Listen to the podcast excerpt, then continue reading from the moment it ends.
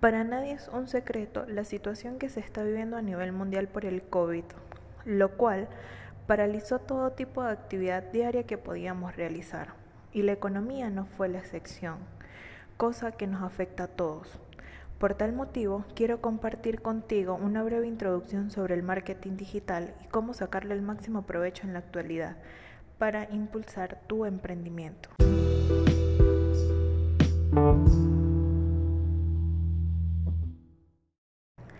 Te doy la bienvenida. Mi nombre es Daniela Albornoz. Soy economista, venezolana y completamente enamorada de mi país. Soy soñadora y emprendedora. Y a continuación te presentaré mi podcast de marketing en tiempos de COVID. Y en el primer episodio hablaremos sobre marketing digital, qué es el marketing y cuáles son las herramientas que se mantienen en la vanguardia en estos tiempos de crisis.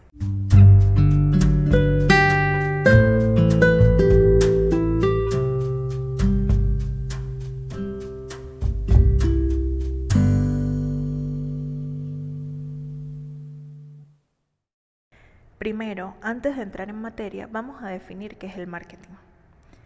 El marketing, o mejor conocido como mercadotecnia, es el encargado de investigar un mercado, ofrecer valor y satisfacer las necesidades del cliente, basándose principalmente en el estudio del comportamiento del mercado y de las necesidades de los consumidores. Ahora bien, ¿qué es el marketing digital?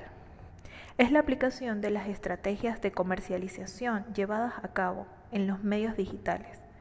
Es decir, todas las técnicas de mercado existentes en la actualidad han sido imitadas y traducidas en un nuevo mundo, el mundo online, la cual llega de la mano de nuevas herramientas como la inmediatez, las nuevas redes que surgen día a día y la posibilidad de realizar mediciones reales de cada una de las estrategias empleadas. Es decir, cada una de las personas que deciden emprender por marketing digital tienen a su mano la información de cada uno de sus consumidores. Pueden conocer su opinión, su reseña de los productos, aceptar sugerencia y tienen un feedback mucho más positivo para la empresa. En la actualidad se utilizan dos instancias. La primera es la web 1.0 que no difiere de la utilización de medios tradicionales y su mayor característica es la imposibilidad de comunicación y exposición de los usuarios.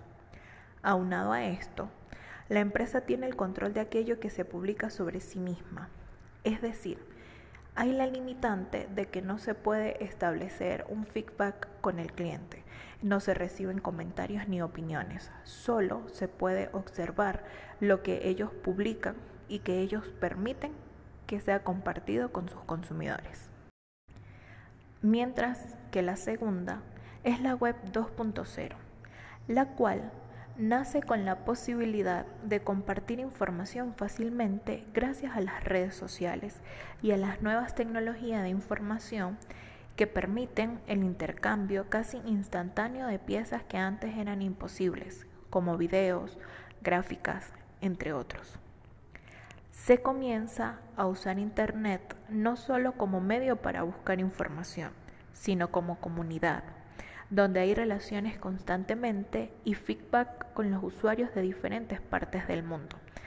Lo que conocemos como la web 2.0 lo vemos constantemente en páginas como Instagram, Facebook, donde muchas empresas tienen su cuenta oficial o su cuenta autorizada por ejemplo la de Sacha Fitness Market, que tienen un feedback con el cliente, ofrecen sus productos, manejan su página web y están en un constante feedback con el cliente, ofrecen información asertiva, aclaran dudas, indican cuándo están disponibles sus productos, entre otros.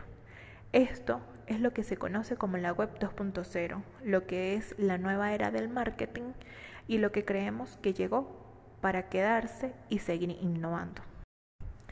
Partiendo de esto, se desarrolla la segunda instancia del marketing digital, ya que los usuarios pueden hablar de la marca libremente y esto sucede porque se tiene un poder importantísimo que antes solo tenían los medios, el cual es la opinión de todos los usuarios para conocer cómo ha sido la aceptación en el mercado, opinión del cliente, atención, mejoras al producto, entre otros. Por esta razón, las técnicas de comercialización deben entonces cambiar su paradigma. Podemos verlo mejor con esta explicación. Si antes los distribuidores, los medios y los productores eran los que tenían el poder de la opinión, ahora el foco debe cambiar al usuario. Los buscadores de Internet como Google, Yahoo, Bing, entre otros, tienen el poder de buscar y no solo preguntar a los medios dados si su decisión es correcta, como también pueden leer reseñas, comentarios, sugerencias que le realizan los consumidores al producto o a la empresa. La ventaja que tiene la web 2.0 es que permite a los consumidores conocer el producto antes de adquirirlo. Permite conocer la opinión que tienen otros consumidores, permiten conocer los beneficios de la marca y así están más seguros a la hora de tomar su decisión. Aparte que la mayoría de las empresas en la actualidad tienen su cuenta en Instagram, su cuenta en Twitter, su cuenta en Facebook, lo cual le permite estar mucho más cerca de sus consumidores. Y tienen su página web donde los puedes contactar, donde existen números de información. Y esto hace que la marca dé más confianza a sus consumidores.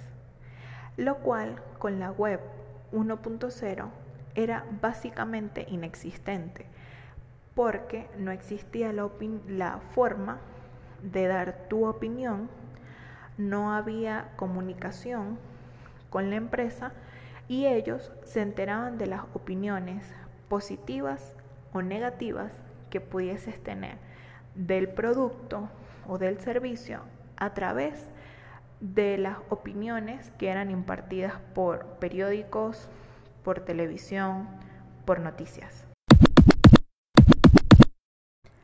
Vamos a hacer un breve recuento de lo mencionado anteriormente, donde el marketing es el conjunto de actividades que tienen como objetivo satisfacer al consumidor mediante un producto o servicio, con un beneficio empresarial diferente. Mientras que el marketing digital es conocido como el conjunto de estrategias volcadas hacia la promoción de una marca en Internet. La diferencia entre marketing y marketing digital es el poder de incluir el uso de canales y métodos que permiten el análisis de los resultados en tiempo real. Es importante resaltar que en la actualidad se ha impulsado más el uso de la herramienta 2.0 por los múltiples beneficios que traen como sacarle provecho a las redes sociales, conocer la opinión de los consumidores, obtener reseñas de productos o servicios, entre otros.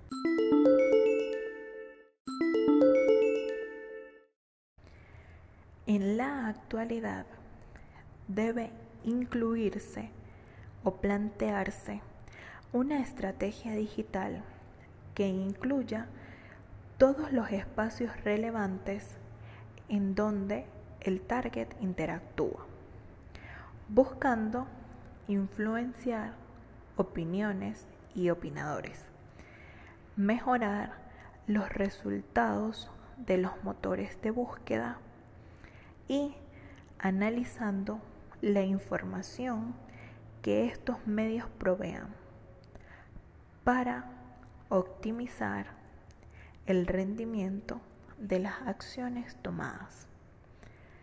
El marketing digital es el conjunto de diseño, creatividad rentabilidad y análisis, buscando siempre un rol. Si tienes tu propio emprendimiento o estás pensando en desarrollarlo, o si simplemente estás estudiando sobre marketing digital, te invito a poner en práctica las herramientas presentadas anteriormente y adaptar las que más se adapten a ti, creando algo que pueda perdurar en el tiempo y en cualquier escenario, dejando de lado el miedo y creyendo en ti y en tus sueños.